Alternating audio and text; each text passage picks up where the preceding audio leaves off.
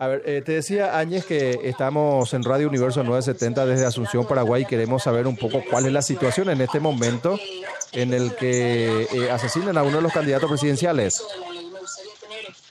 Así es, un saludo desde Ecuador. Este, eh, 6 y 20, 6 y 20 de la tarde, pues acaban de asesinar a, candidato Fernando Villavicencio, uno de los candidatos a la presidencia de la República, en un atentado afuera del Coliseo ubicado en Quito.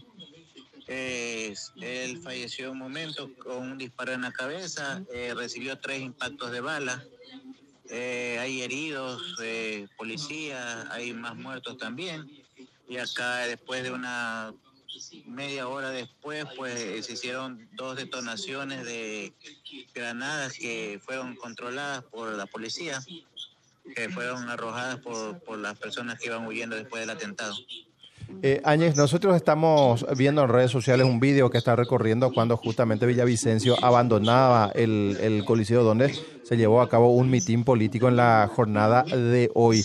Lo que no se nota en ese material fílmico es de los sicarios quienes se habrían acercado justamente para efectuar los disparos contra Villavicencio. Así es, en el video que está rodando, que es el último que tenían grabado, pues eh, lo llevan custodiado ocho policías uniformados, aparte tenía ocho que están sin uniforme y, su guardia privada.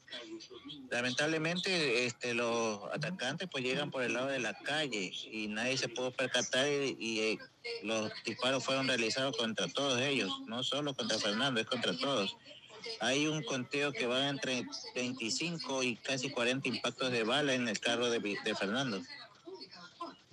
Eh, ¿Cómo se movilizaron eh, estos sicarios y qué tipo de arma utilizaron Añex? Eh, bueno, hasta ahorita lo que se ve es que tienen fusiles de corto y largo alcance. andaban en, motos que que permitieron la huida, aunque hay un detenido que está para investigaciones todavía.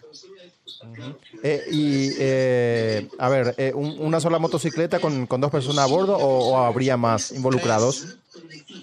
Tres, motos, vehículos. Tres vehículos. Y todos ellos con, con arma de grueso calibre, Añex. Exacto. Eh, Villavicencio recibió amenazas antes de, del mitin de hoy. Claro, él ya tenía, ya tenía amenazas previas, él ya había puesto justamente hoy una denuncia por las amenazas, ya él había pedido custodia, eh, era uno de los ocho candidatos que ya tenían custodia policial por las amenazas recibidas.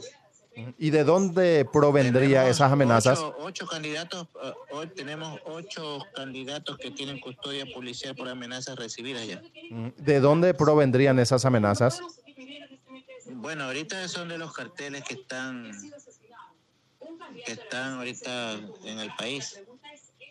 Ahí, ahorita por especulaciones nombran a algunos jefes de carteles que están aquí en, Ecuador ahorita sentados. ¿Y qué, tendrían contra estos candidatos en los carteles? Bueno, como, como cualquier campaña política, están ofreciendo para la delincuencia, el tráfico de drogas, eh, combatir la, el tráfico y todas esas cosas. Pero Fernando era uno de los que más de frente iban contra ellos y los nombraban. O sea, ya hubo en redes sociales un video que circuló de uno de los mayores narcos que están aquí asentados en el Ecuador, llamado Fito, y que le había dicho que ya se cae y que deje las cosas en paz. Pues. Y aparentemente cumplió sus amenazas. Claro, eh, esta medida entonces eh, sería como para acallar un poco a los candidatos que punan para las próximas elecciones. Así es. El problema es eso callar a los candidatos y que no se metan con, con lo que son los carteles armados aquí. y, y, aparte de Villavicencio, ¿cuántas personas más finalmente resultaron heridas? Bueno, hasta el momento llevan cuatro policías, pero se nombran que ya hay algunas personas más que han fallecido, porque fueron algunas personas que alcanzaron. Pero eh, es decir, todavía no hay un número exacto, están todavía en investigación, está el sector, está cercado por policías y militares. Entonces todavía no hay un pronunciamiento oficial de, la cantidad de heridos y muertos que hubieron. Eh, es decir, probablemente, eh, tenemos. probablemente tengamos más de un fallecido, Áñez. Sí, eso sí. ¿Nos reiteras cuántos disparos aproximadamente se, se efectuó? Entre 25 y 40 ahí, que están en impacto en la camioneta de Villavicencio. Ujú. Y con fusiles de, de alto calibre.